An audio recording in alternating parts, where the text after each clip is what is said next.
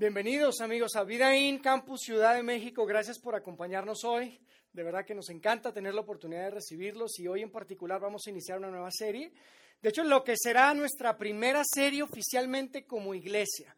Y créanme que le dimos muchas vueltas a todo esto porque para nosotros era muy importante que nuestra primera serie pueda ser muy práctica y que de verdad pueda ser útil para ti, déjame te digo a qué nos referimos con serie. Probablemente esto es nuevo para ti. Si no lo has escuchado, si has estado con nosotros cuando hacíamos grupo grande, probablemente lo has escuchado, pero quiero aprovechar simplemente para recordarte de qué se trata. Para nosotros, cuando hablamos de serie, lo único que a lo que nos referimos es tomar un tema y poder desarrollarlo a través de diferentes mensajes, para poder profundizar en él, para poder verlo de diferentes ángulos, diferentes miradas, diferentes perspectivas. Y lo que vamos a arrancar hoy lo vamos a estar compartiendo durante las próximas cuatro semanas y de verdad que es, tan importante para nosotros que, queremos verlo a través de cuatro semanas. Yo tengo que ser honesto y confesar algo. Mientras yo me estaba preparando para esto, eh, lo primero que vino a mi mente fue, híjole, les tengo que decir que no se pierdan ni una de las cuatro, que no se pierdan ni uno de los cuatro domingos porque de verdad creo que lo que voy a compartir con ustedes hoy tiene el potencial de cambiar por completo la forma en la que tomas las decisiones en tu vida.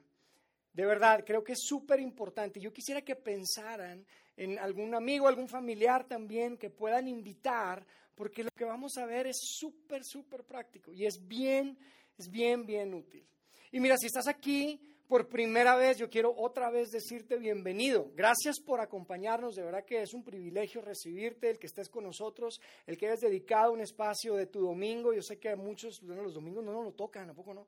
Pero qué bueno que puedas decidir acompañarnos el día de hoy. Yo quiero decirte que nuestro compromiso siempre será que en este lugar tú vas a encontrar un espacio relajado, un ambiente relajado, inclusive divertido, donde puedas escuchar música, donde puedas eh, eh, sentirte súper cómodo, pero sobre todas las cosas nuestro interés es que puedas llevarte una enseñanza que puedas poner en práctica en tu vida. La verdad es que nuestro corazón no es convertirnos en una iglesia, en una comunidad de fe donde todos, todos somos súper inteligentes y tenemos mucho conocimiento bíblico o de algún tema o de otro tema. Nosotros lo que queremos es ser un lugar en donde tú puedas venir, tú puedas escuchar una enseñanza, una verdad bíblica, que de verdad puedas poner en práctica, que de verdad puedas eh, utilizar en tu vida, que sea útil para tu vida. Y bien, como vieron en el, en el video intro, Hoy estamos arrancando una serie que titulamos La mejor, la mejor de las preguntas. Y yo sé que puede sonar un poco ambicioso el decirles que hoy yo les voy a compartir lo que creemos que es, de verdad, la mejor pregunta de todas, porque todos nos hacemos miles de preguntas todos los días, ¿están de acuerdo? Todos los días nos hacemos miles de preguntas que tienen que ver con decisiones, tienen que ver con invitaciones, tienen que ver con oportunidades que enfrentamos en la vida.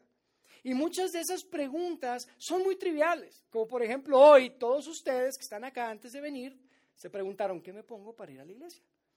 Algunos de ustedes tal vez se preguntaron ayer, porque eso del fashion es muy importante, ¿verdad? Pero yo, yo todos somos diferentes, está bien, fíjate, de hecho una de las preguntas que yo me he estado haciendo últimamente es si me levanto o no a hacer ejercicio por las mañanas. Y de hecho tengo un amigo, Ulises, que estaba por acá hace un momento, que me lo recuerda por lo menos tres veces por semana y me tengo que preguntar, oye, ¿me levanto o no me levanto a las cinco y media de la mañana para hacer ejercicio? Y la verdad es que últimamente con la lluviecita de Ciudad de México y el frío, como que, uy, difícil contestar positivamente a esa pregunta, ¿no? Pero mira, hay preguntas que son mucho más críticas. Hay preguntas que son, no son nada triviales y que tienen un impacto mucho más grande en nuestra vida, como por ejemplo, probablemente tú alguna vez te has preguntado, ¿y tomo esta oportunidad de trabajo que representa moverme y mover a mi familia a otra ciudad? ¿O me quedo aquí donde estoy tal vez con menores condiciones económicas? Probablemente tú te has preguntado alguna vez en tu vida, oye, ¿será que sigo luchando por esa relación? Probablemente es una relación en la que has sido lastimado y tú has lastimado, pero están luchando y siguen adelante. ¿Y, será que sigues o no? Son preguntas mucho más, este, no tan triviales, ¿no? Son preguntas importantes en nuestra vida.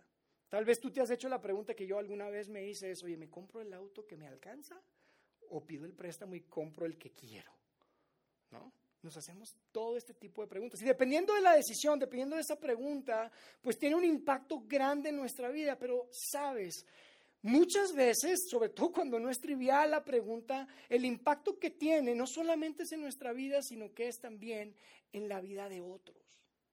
Entonces, hoy yo quiero darles una herramienta, yo quiero ayudarles a tomar mejores decisiones en su vida, porque es verdad, nuestro deseo es que lo que lo que escuchen acá, lo que experimenten acá, los ayude a tomar mejores decisiones y vivir con menores arrepentimientos. Para que no llegue un momento en que la pregunta que se tengan que hacer es, ¿cómo fue que envié ese correo? ¿O cómo pude ser tan ingenuo? ¿O cómo me comí todo el pastel? ¿No? Muchas veces nos hacemos ese tipo de preguntas y nos tenemos que arrepentir. Así que el título del mensaje de hoy, el título del mensaje de hoy es La pregunta que responde prácticamente todo. Así titulamos el mensaje de hoy. Hoy quiero decirles que es la introducción. Entonces, por eso es tan importante lo que les decía hace un momento, de que no se pueden perder ningún domingo y inclusive queremos que inviten a más personas, pero hoy solamente la introducción y hoy titulamos el mensaje La pregunta que responde prácticamente todo. Ahora, ¿por qué digo prácticamente? Pues la verdad es simplemente porque no quiero que al final alguien se me acerque y me diga, Jair, ¿y esto qué? Entonces por eso les digo, mira, prácticamente, para no tener ese problema. Pero en serio, mira, esta pregunta trae extraordinaria claridad a las situaciones más difíciles en la vida, porque amigos, la verdad la vida no es fácil. Platicábamos recientemente con unos amigos, yo les decía, la vida no es fácil, la vida es compleja, la vida es dura, es difícil a veces. Mira, yo a veces he pensado, yo no sé si tú estás de acuerdo conmigo, pero a veces la vida se siente como manejar en la Ciudad de México. Es complicado, sobre todo la primera vez que llegas. Yo llegué aquí hace aproximadamente nueve años y uh, lo, más difícil, las cosas más difíciles en esta ciudad es manejar. Déjate digo por qué, mira, para empezar hay pozos por todas partes y baches por todas partes. La señalización en la ciudad a veces no es muy clara, la verdad, no sabes ni para dónde vas porque no hay mucha señalización. Y encima de eso hay un montón de gente tocando el claxon y pitándote y queriendo cerrarte y queriendo adelantarse a tu auto. No es fácil. La vida a veces es así, pero fíjate, te cuento esto porque yo creo que esta pregunta que yo voy a compartir con ustedes hoy puede ser una herramienta súper útil, así como lo es, por ejemplo, Maps o Waze en tu, en tu, celular cuando andas manejando en la ciudad, que por lo menos te dice dónde tienes que agarrar vuelta a la izquierda, dónde tienes que dar vuelta a la derecha, y cuando te pasas inmediatamente te dice recalculando y empieza a decirte, ¿verdad?, para dónde tienes que agarrar. Bueno, esta pregunta nos va a ayudar precisamente a eso. Y mi oración y mi deseo, de verdad, es que tú puedas tomar esta pregunta y que la pongas en el centro de todas las decisiones en tu vida, porque creo que tiene un gran, gran potencial y puede tener un gran, gran impacto en tu vida y en la vida de la gente que está cerca de ti. Mira, amigo, escucha esto. Yo creo de verdad creo esto. Creo que esta pregunta tiene todo el potencial de ahorrarte muchísimo, muchísimo dinero. Tiene el potencial de ahorrarte muchísimo tiempo. Tiene el potencial de ahorrarte muchas lágrimas. En realidad, esta es una pregunta que yo creo que tiene el potencial de ahorrarte muchísimo dolor. Porque si somos honestos, es más, yo les quiero invitar a que piensen en el arrepentimiento más grande de su vida. Esa temporada de tu vida tal vez, tal vez esa semana de tu vida, tal vez es un fin de semana o una noche, no sé, pero el arrepentimiento más grande de tu vida, si tú puedes pensar en él en este momento y tú pudieras poner encima de esa situación la pregunta que yo voy a compartir contigo, te puedo garantizar que es muy probable que podrías haber evitado esa situación en tu vida. Bien, así que lo que vamos a hacer el día de hoy es ver un pasaje que está en un libro que hoy forma parte de lo que conocemos como el Nuevo Testamento. Entonces vamos a compartir ese pasaje, eh, lo vamos a, comentar y, y, es importante porque de ahí se deriva la pregunta y al final les voy a compartir la mejor de las preguntas. ¿Les parece? ¿Les parece? Eso, bien. Entonces, mira, si tienes un dispositivo móvil por ahí, este, yo quiero recomendarte hoy que puedas descargar una aplicación. Hay una aplicación que es una aplicación de la Biblia, hay muchas aplicaciones de la Biblia, este, y, esta aplicación se llama YouVersion. Tenemos una, una, este, un icono por ahí. Eh, es, es, una gran aplicación. Si tú has tenido esta intención de hacer un hábito de leer la Biblia o de comenzar algún plan de lectura, quiero decirte que esta es una súper aplicación. Tiene planes de lectura, tiene este, diferentes traducciones de la Biblia, diferentes versiones de la Biblia, inclusive puedes escuchar la Biblia en audio cuando vas en el tráfico de la Ciudad de México, entonces está súper bueno, puedes hacer planes de lectura con, solo o con amigos, este, la verdad está súper buena y la verdad les quiero decir que la descarguen porque este, así cuando estén haciendo otra cosa en su teléfono, mientras yo hablo, yo puedo pensar y, asumir lo mejor de que están en, el, en, la aplicación de la Biblia, ¿sale? Nada más pónganle mute si están jugando un jueguito mientras yo estoy hablando. No se crean. Miren, lo que vamos a ver hoy está en un libro que se llama Efesios. Efesios capítulo 5, versos del 15 al 17. Efesios capítulo 5 del 15 al 17. Realmente vamos a poner todos los versos acá en la pantalla, entonces no tienen que este, preocuparse por eso, pero sí quería recomendarles este, esa aplicación porque es buenísima. Y mira, este, este pasaje que vamos a leer son tres versos solamente, lo vamos a leer este, en un momento, pero antes yo quiero reconocer algo. Probablemente tú estás aquí y tú dices, mira, Yair, a mí me invitaron a esto de Vidaín, Ciudad de México, pero yo no creo mucho en eso de Dios, yo no creo mucho en eso de la Biblia. Yo te quiero decir que eso está bien. Yo no vengo aquí para decirte que tú tienes que creer toda la Biblia. No te voy a pedir que creas en Adán y Eva, no te voy a pedir que creas en el arca de Noé, pero sí te quiero que pedir que por los próximos 20 minutos aproximadamente que yo voy a estar compartiendo contigo puedas hacer a un lado todo tu escepticismo alrededor de la Biblia. Te voy a decir por qué, porque lo que vamos a leer son las palabras de un hombre que se llamaba Pablo, y tú lo has escuchado. Probablemente lo conoces o lo has escuchado como el apóstol Pablo. Pero mira, Pablo es un personaje histórico. O sea, nadie pone en tela de duda que este hombre vivió en el primer siglo. Y este hombre, la verdad es que termina escribiendo prácticamente la mitad de lo que hoy conocemos como el Nuevo Testamento, que es parte de la Biblia. Pero lo interesante que, de, Pablo, que yo creo que puede ser muy interesante para ti, y, no sé si lo sepas, pero Pablo no entra en las páginas de la historia humana como un gran líder cristiano o como un gran promotor de este movimiento. Al contrario, Pablo aparece en las páginas de la historia como el hombre más temido en los círculos cristianos. Es un hombre que era judío, y en ese tiempo el cristianismo era visto como una especie de judaísmo fake, porque todos los que habían iniciado el movimiento eran judíos, incluyendo a Jesucristo. Entonces Pablo pide permiso a las autoridades para perseguir y arrestar a toda esta gente. Mira, él estaba convencido que podía terminar con ese movimiento. Mira, él había hecho de su vida, su objetivo de vida, el terminar con el cristianismo. Así es como aparece Pablo en las páginas de la historia. Y lo interesante es que la historia lo que nos dice es que de un día para otro, o sea, no crean que fue un proceso, conoció a alguien, fue a un lugar donde escuchó una musiquita muy bonita y luego fue dando pasos. No, de un día para otro, de un momento para otro, fue de ser el hombre más temido en círculos cristianos a ser el líder más grande de este movimiento en el primer siglo. Es increíble lo que sucedió con Pablo y por eso te lo cuento. Yo no sé si tú lo sabías. ¿Cuántos de acá le gusta el fútbol? El fútbol soccer. ¿Les gusta? ¿Quién le va al Real? A ver, uy, muy poquito. ¿Al Barça? ¿Cuántos al Barça? Muy pocos ven el fútbol acá, entonces no va a funcionar mi ejemplo. Pero yo creo que el ejemplo que les quería poner es este. Imagínate que tú le vas al Real y de un día para otro no solamente dejas de odiar a los del Barça, sino que eres del bar, si quieres que todos tus amigos, todos tus familiares y toda la gente que conoces y que te topas en la calle tiene que ser fan del Barça igual que tú. Eso fue lo que le pasó a Pablo. Es increíble. Y fíjate, lo que vamos a leer es algo que Pablo escribe aproximadamente en el año 50. O sea, esto no es de había, había sido una vez en una tierra muy lejana. No, no, no. Esto fue como en el año 50, unos veintitantos años después de que Jesús murió y resucitó.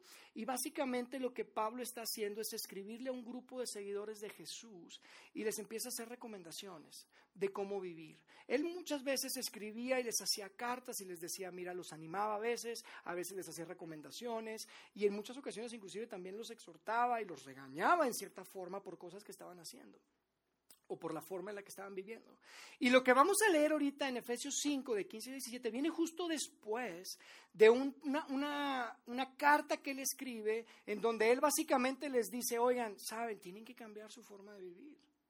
Les dice, ustedes estaban en la oscuridad, ahora, tiene, ahora están en la luz. Y les da muchos ejemplos prácticos de cómo tienen que cambiar. Les dice, por ejemplo, oye, ustedes antes trataban mal a las personas, ahora no pueden tratar mal a las personas. Tienen que tratar a las personas como Dios te trató a ti, como Dios los trató a ustedes. Antes ustedes engañaban a la gente, se aprovechaban de la gente, ahora no pueden hacer eso, porque ahora son parte de la familia de Dios. Ustedes son hijos de Dios, son seguidores de Jesucristo, no pueden seguir viviendo así. Entonces, Él empieza a decirles muchas formas prácticas de cómo deben de cambiar su vida en esta carta que, estamos, que vamos a leer, justo antes de lo que vamos a leer. Pero mira, Pablo es una persona súper inteligente. Pablo es súper inteligente. Él sabe que, mira, para empezar, les está escribiendo, ¿me entiendes? O sea, no está yendo ahí para darle seguimiento y tener conversaciones cara a cara. Les está mandando una carta. Entonces, él sabe que no es fácil lo que les está pidiendo. Y además de eso, Pablo sabía que en Éfeso, que es el lugar donde vivían estos seguidores de Jesús, la cultura, mira, la cultura era, de hecho, creo yo, muy parecida a la nuestra hoy en día. Era una cultura en donde no se promovía mucho la integridad, no se promovía mucho el respeto, el ayudar a los demás, era todo, es, tienes que buscar tu propio bien, tienes que hacer lo mejor para ti. Y era una cultura difícil. Entonces Pablo sabe que lo que les está pidiendo no es nada fácil.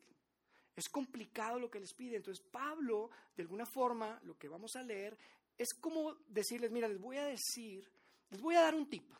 Les voy a dar un tip así sencillito para que les ayude a dar pasos hacia esa nueva vida que quiero que tengan. Les voy a dar un pasito que pueden dar para que en cada decisión, en cada invitación y en cada oportunidad que enfrenten en su vida, la puedan filtrar a través de lo que yo les voy a escribir. Y entonces eso es lo que vamos a leer. ¿Les parece? Fíjense lo que dice ahí. Vamos a empezar a leer en el verso 15 de Efesios 15. Fíjense cómo dice Pablo a los Efesios. Dice, así que tengan cuidado de cómo viven.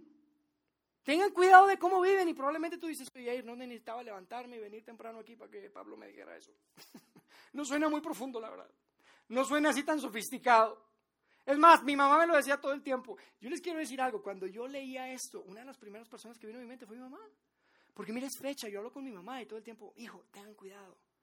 Oye, cuídense mucho, cuiden a los muchachos, hijo, cuídenlos. Y, sabes, a mí me hace pensar y me, me, me dice mucho del corazón de Pablo. Porque yo no creo que les estaba diciendo, oigan, tengan cuidado, hombre. No, no, era un corazón de, de, como un papá este, espiritual para esa gente y les decía, oigan, tengan cuidado de cómo viven. Les está diciendo, tengan cuidado cómo caminan. Hay otra, la palabra viven, de hecho, en el griego original, se puede también traducir como caminen o caminan. Tengan cuidado de cómo caminan. Y esto es muy padre porque nos da como más claridad y nos da más luz con una imagen. Una imagen más clara de qué está tratando de decir Pablo, porque ahí sí te puedes imaginar, oye, si yo estoy en reforma, aquí en Ciudad de México y voy a cruzar la calle. Yo no cruzo así como Juan por su casa, como dicen. ¿Están de acuerdo? ¿Qué haces cuando vas a cruzar reforma aquí en Ciudad de México? Pues volteas para un lado, volteas para el otro, empiezas a dar un paso y te fijas que no vaya a haber un camión o un taxi que venga muy loco. Pues tienes que tener cuidado para cruzar la calle.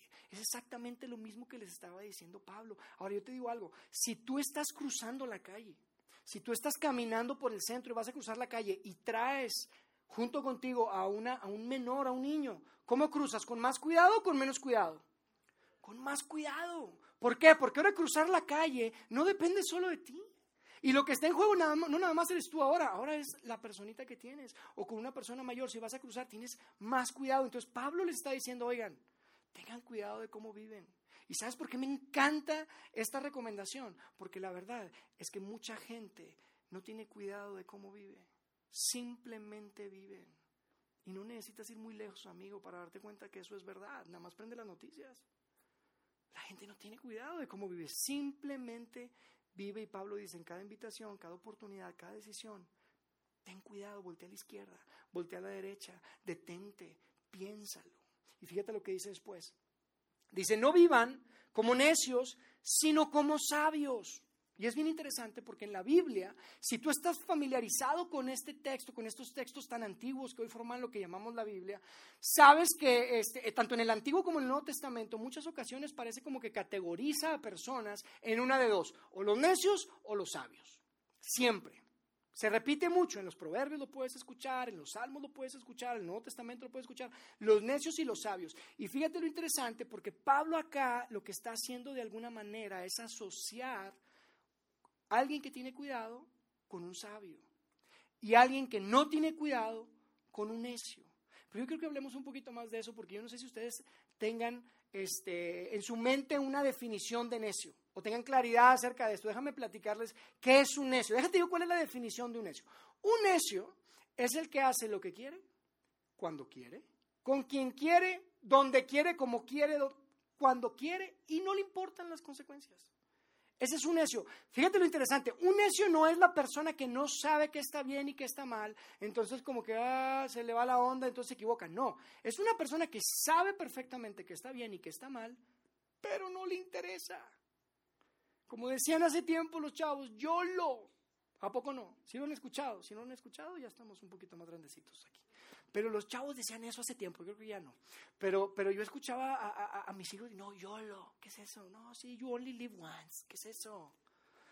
Pero eso es, eso es. Ese es un necio, el que dice, no, no me importan las consecuencias, nada más se vive una vez y en lugar de pensar como nada más tengo una vida, tengo que detenerme, cuidar, voltear a la izquierda y a la derecha para ver cómo puedo tener una mejor, un mejor futuro. Dice, no, no, no me importa. Ese es un necio. Un sabio es el que sí se detiene. El que voltea adelante, voltea para atrás, a, un lado, al otro. Piensa y dice, a ver, ¿cómo, cómo, ¿cómo impacta esto mi vida? ¿Cómo impacta esto en la vida de alguien más? ¿Cómo afecta esto a nuestra familia? ¿Cómo afecta esto a la gente que me rodea y que tanto amo? Ese es un sabio. Entonces Pablo le está diciendo, oigan, no vivan como necios, vivan como sabios. Y después sigue en el 16, dice, saquen el mayor provecho de cada oportunidad en estos días malos.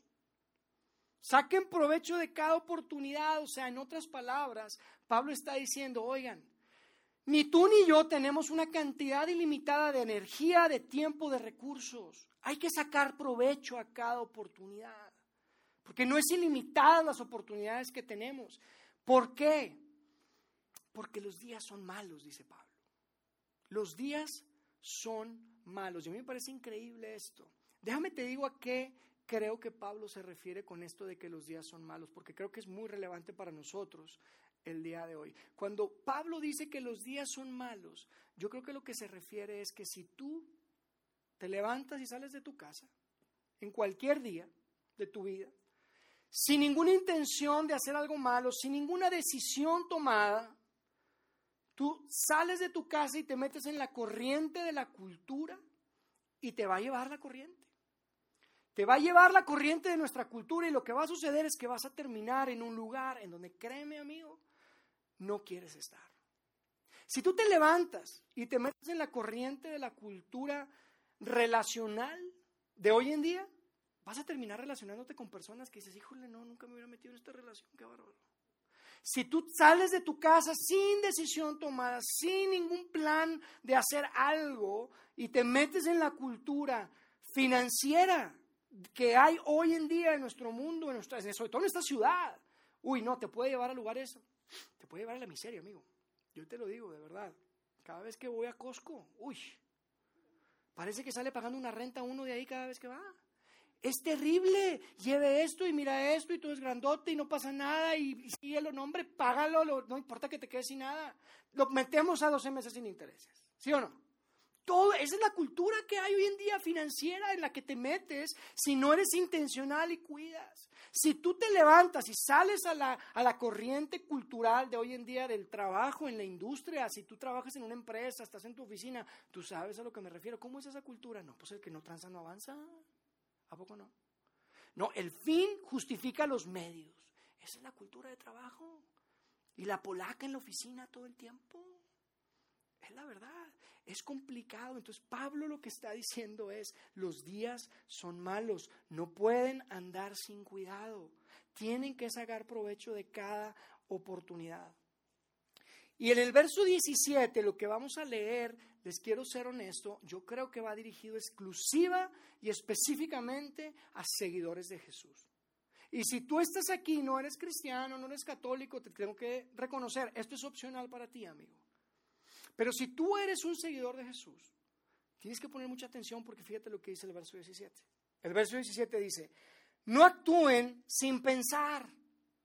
Más bien procuren entender lo que el Señor, o sea, Dios, quiere que hagan. No actúen sin pensar. ¿Cuántos acá están casados? ¿Cuántos están casados? Su esposo, esposa, tu pareja. Varios. Imagínate que tu pareja llega y te dice, oye mi amor, chiquis, te quiero decir algo que hice, pero lo hice sin pensar. ¿Qué es lo primero que viene a tu mente? Ay, no, por favor. ¿A no? Lo que venga después te va a dar terror.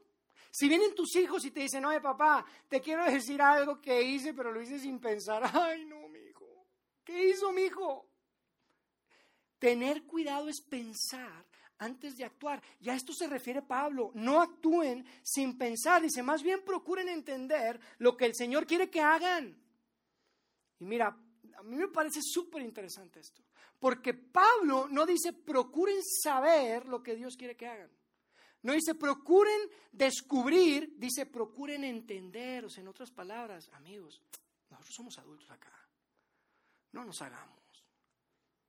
Ustedes saben lo que Dios quiere que hagan. Ustedes saben lo que está bien y lo que está mal.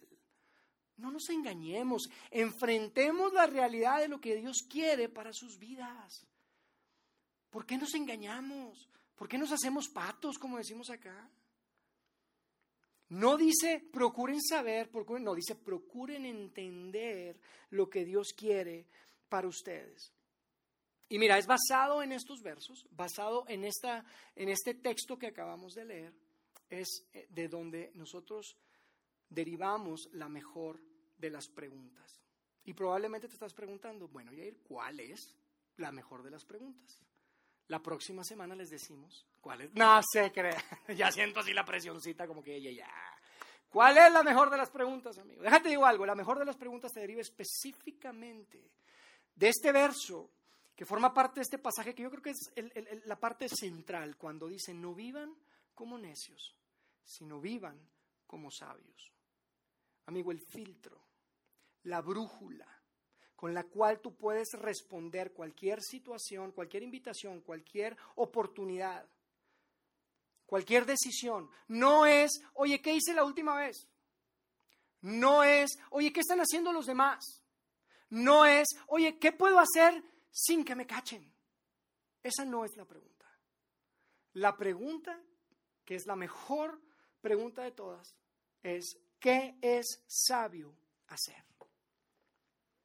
¿Qué es sabio hacer? Si Pablo nos está invitando a no vivir como necios, sino a vivir como sabios, ¿qué es sabio hacer? Es una gran pregunta, amigos. Y vamos a estar hablando cuatro semanas de esto. Es así de potente es, así de poderosa es esta pregunta. ¿Y sabes por qué creo que es tan buena esta pregunta? Porque la pregunta no es ¿qué es bueno hacer? o ¿qué está bien hacer? Esa ya no la sabemos. Esa ya nos sentimos súper cómodos y todo el tiempo. Oye papá, oye mamá, ¿está bien esto? ¿Está mal esto? Oye hijo, oye amigo, amiga, ¿está bien? ¿Es bueno esto? ¿Es bueno? Y estamos acostumbrados a eso. Y si tú creciste en un contexto religioso como yo, la pregunta no era si está bien o está mal. La pregunta es, ¿es pecado, papá? ¿Y eso es pecado o no es pecado? Y nos encanta preguntar y queremos saber exactamente dónde está la frontera, dónde está la línea entre lo bueno y lo malo. ¿Dónde está la línea entre lo que es pecado y lo que no es pecado? ¿Y sabes por qué? No para decir, oye, esté para atrás, porque eso es pecado. No, sino para irnos en la orillita queremos estar, ¿a poco no? Mira, no, no es pecado. Y ahí estamos. Uh.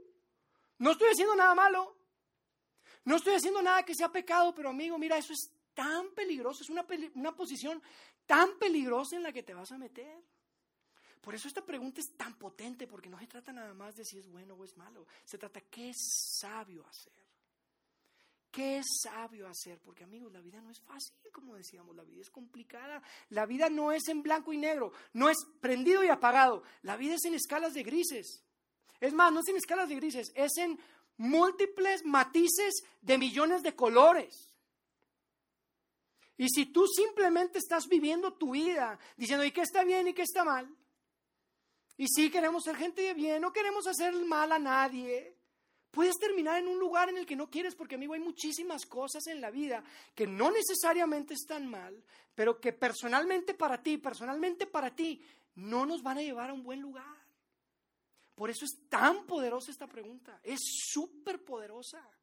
Y qué importante que, que, adolescentes, que jóvenes, que adultos, que personas mayores podamos preguntarnos esto. No importa si estás en tus 30, 40, 50, 60, no importa.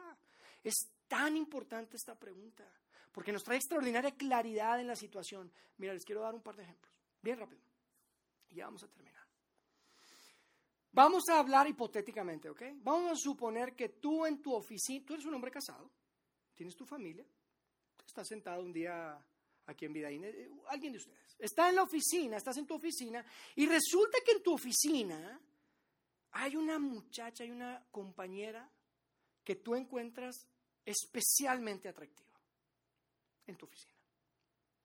Y un día de estos, esa compañera de tu trabajo en tu oficina, que encuentras especialmente atractiva, se acerca contigo y te dice, oye compañerito, sabes que tengo ganas de platicar con alguien porque hace mucho que no hablo con nadie, me siento súper sola, no me gustaría comer sola, quieres comer conmigo, pero quiero que comamos nada más nosotros dos y, quiero que sea el tema personal porque no quiero que tenga nada que ver con el trabajo.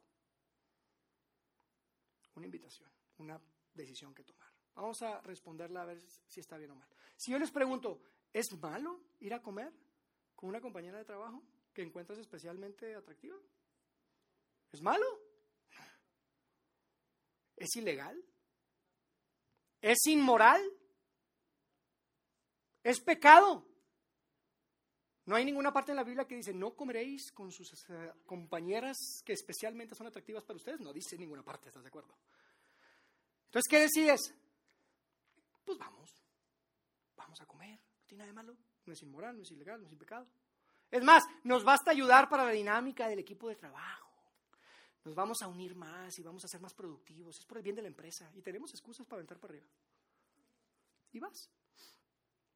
Ahora, ¿qué pasa si nos preguntamos, en lugar de preguntarnos, oye, está mal, es ilegal, es inmoral, es pecado, ¿qué pasa si nos preguntamos, ¿será sabio ir a comer solo con mi compañera de trabajo que encuentro especialmente atractiva porque quiere hablar de algo que no tiene nada que ver del trabajo y es un tema personal porque se siente muy sola? ¿Será sabio? Así como que sabio, sabio, sabio, sabio. Sabio, muy sabio. Yo creo que no. ¿Están de acuerdo? Es increíble esta pregunta, amigos. Es súper poderosa. Y eso aplica para tu vida financiera, en tu vida romántica, en tu vida moral. En todas las áreas de tu vida tú puedes hacerte esta pregunta y trae extraordinaria claridad. Es como una brújula. Empiezas a ver cosas que no veías antes. Empiezas a descubrir situaciones eh, y, consecuencias que podrían venir a mucho más largo plazo que a corto plazo. Es increíble esta pregunta. Vamos a suponer que tú estás en un proceso de divorcio. Otro ejemplo. Ya estás por terminar, mira, ha sido una temporada difícil, ha sido una etapa difícil en tu vida, has sido lastimado, has lastimado, estás terminando esa relación de divorcio, ya estás a semanas de firmar los papeles. Y de repente hay la oportunidad de salir con alguien. Si yo les pregunto, ¿está mal salir con alguien cuando estás a punto de divorciarte? ¿Es ilegal? ¿Es inmoral? ¿Es pecado? Es más, hasta decimos, oye, la Biblia dice que no es bueno que el hombre esté solo. Entonces yo creo que sí, vamos a salir con una persona mientras estamos con todos esos sentimientos, toda la mente llena de tantas cosas, tanta este, dolor y, y tantas cosas adentro de lo que conlleva un proceso como ese. Y dices, oye, voy a salir sales, decides que sí. Pero si te preguntas, ¿será sabio que estoy a punto de firmar mis papeles del divorcio y que yo empiece a salir con otra persona en este momento que estoy con todos estos sentimientos y todo esto que traigo adentro que ni siquiera sé qué hacer con él? ¿Será sabio? ¿Sabio, sabio, sabio? Así muy, muy sabio. Probablemente no. ¿Tiene sentido, amigos? ¿Tiene sentido? Es, es tan poderosa esta pregunta que de verdad que mi deseo en mi corazón es que podamos ser un grupo de personas, familias, una comunidad, que todas las decisiones que tomemos las podamos tomar a la luz y al filtro de esta pregunta. Es súper, súper importante y tenemos que tener mucho cuidado. Porque los tiempos son malos, como decía Pablo. Y somos buenísimos para excusarnos, para, para, encontrar buenas excusas y hacer algo que tal vez no necesariamente es malo, pero no es lo más sabio. Y nos decimos, no, pero si yo no le voy a hacer daño a nadie. No, pero si nadie se va a dar cuenta. No, pero yo tengo control. No, pero lo voy a hacer solo una vez. Amigo, si tú te empiezas a excusar, créeme, no es buena señal. Dime cuántas veces te has excusado y has puesto excusas para venir a la iglesia. Uno no pone excusas para venir a la iglesia. Uno no pone excusas para comer saludable. Uno no pone excusas para hacer ejercicio. Si estás excusándote y encontrando, buscando excusas para hacer algo que no necesariamente es malo, cuidado, no es una buena, no es una buena señal. ¿Y saben por qué es tan importante esto? Y es importante que empecemos ya a hacernos esta pregunta en nuestra vida, porque después de una decisión no sabia, ¿saben qué viene? A ver, ¿qué se imaginan que viene? Si, si, yo tomo una decisión que no es sabia, no necesariamente que no esté mal, si yo tomo una decisión que no es sabia, ¿qué viene después? ¿Qué se les ocurre que viene después? Consecuencias, ¿qué otra cosa viene? Problemas, ¿qué más? Arrepentimiento. ¿Saben qué? Después de una decisión no sabia, no necesariamente hay consecuencias. No necesariamente hay arrepentimiento. No necesariamente hay problemas. ¿Saben qué es lo que sí sigue? Lo más seguro. Otra decisión no sabia. Y luego otra decisión no sabia. Porque ya lo hiciste una vez. Ya se me hizo fácil. Y las consecuencias vienen mucho después. Esa es la trampa. Por eso es tan importante esta pregunta. Por eso yo quiero que todos nos estemos haciendo esta pregunta todo el tiempo, porque la cultura en la que vivimos no es moralmente neutral, amigos. Como les decía hace un momento, tú no necesitas salir ni siquiera de tu casa. Mira, sales de tu casa y a donde vayas te quieren sacar plata, para todas partes. A 12 meses sin intereses, llévelo, llévelo, no sé qué, muérete pagando. Anoche estuve ahí en las noches Palacio de Polanco, no, Dios mío. No, una cosa. No, de verdad y las noches y las noches nocturnas y no sé qué, y, y una cosa y otra, te acaban. Pero no necesitas ni salir de tu casa. Estás en tu computadora, puedes estar en tu iPad, en tu teléfono y te empiezan a llegar las noticias, te empiezan a llegar los anuncios. Y hey, pícale aquí.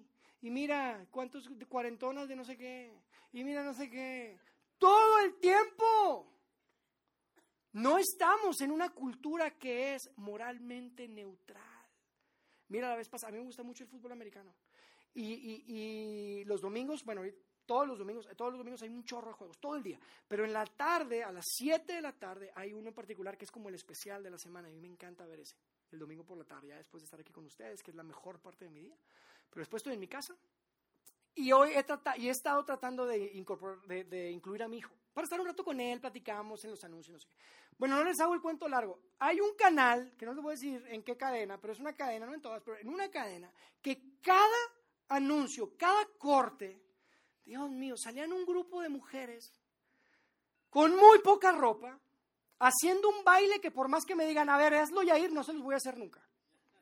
No, no, de verdad, no hay persona que no me pueda decir o que pueda negar que eso es una cosa súper provocadora. A las 7 de la noche. Y yo estoy con mi hijo de 13 años. Ay, mi hijo, vamos a cambiarle acá, no quiero ver el fútbol. Incómodo, porque no vivimos en una cultura que es moralmente neutral. Por eso es tan potente esta pregunta, amigos. Es muy poderosa. Porque no se trata de qué está bien y qué está mal. Se trata de qué es sabio hacer. Porque yo quiero lo mejor para nuestra comunidad, quiero lo mejor para nuestras familias, quiero lo mejor para tu vida, para la vida de nuestros hijos.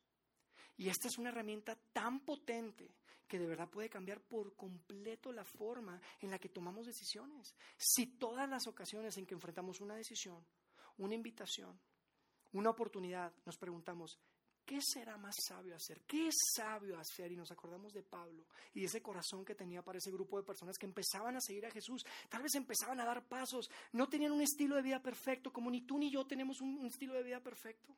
Pero eran personas que tenían toda la intención de, de mejorar, de ir hacia adelante. Y yo sé que tú, igual que yo, quieres lo mejor para tu familia.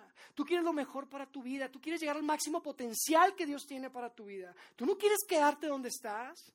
Tú quieres ir más allá, tú quieres vida de excelencia. Amigo, esta es una gran pregunta. Es una excelente pregunta que yo quiero hoy para terminar decirles una tarea. Quiero que esta semana, no quiero que cambien nada. No quiero que dejen de tomar decisiones. Simplemente les quiero pedir, por favor, que empiecen a preguntarse, ¿qué es sabio hacer? En cada decisión, en cada oportunidad, en cada invitación, ¿qué es sabio hacer? No cambien la decisión, ¿eh? ¿Se entendió la tarea? La tarea nada más es preguntarse. Solo quiero que se pregunten, de verdad, esta semana solo quiero que en cada situación que vivan, en cada eh, eh, oportunidad y, invitación que tengan, se puedan preguntar, ¿qué es sabio hacer de verdad? Creo que tiene el potencial de cambiar por completo nuestras vidas. Y las próximas cuatro semanas vamos a estar hablando de eso. Creemos de verdad que esto va a ser súper útil y nos va a ayudar a vivir tomando mejores decisiones y viviendo con menos arrepentimientos. Y ese es nuestro corazón y ese es nuestro deseo. Así que déjenme orar por ustedes y nos despedimos, ¿sí?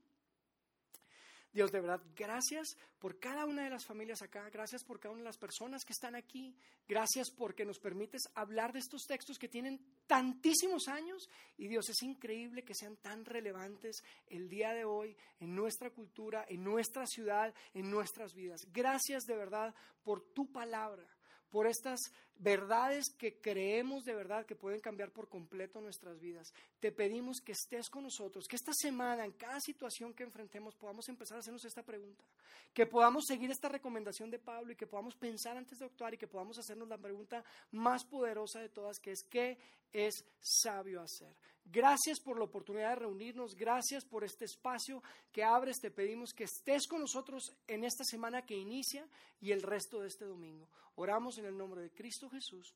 Amén. Amigos, muchas gracias por acompañarnos hoy de verdad. Nos vemos el próximo domingo. No se pierdan la segunda parte de la mejor de las preguntas. Cuídense.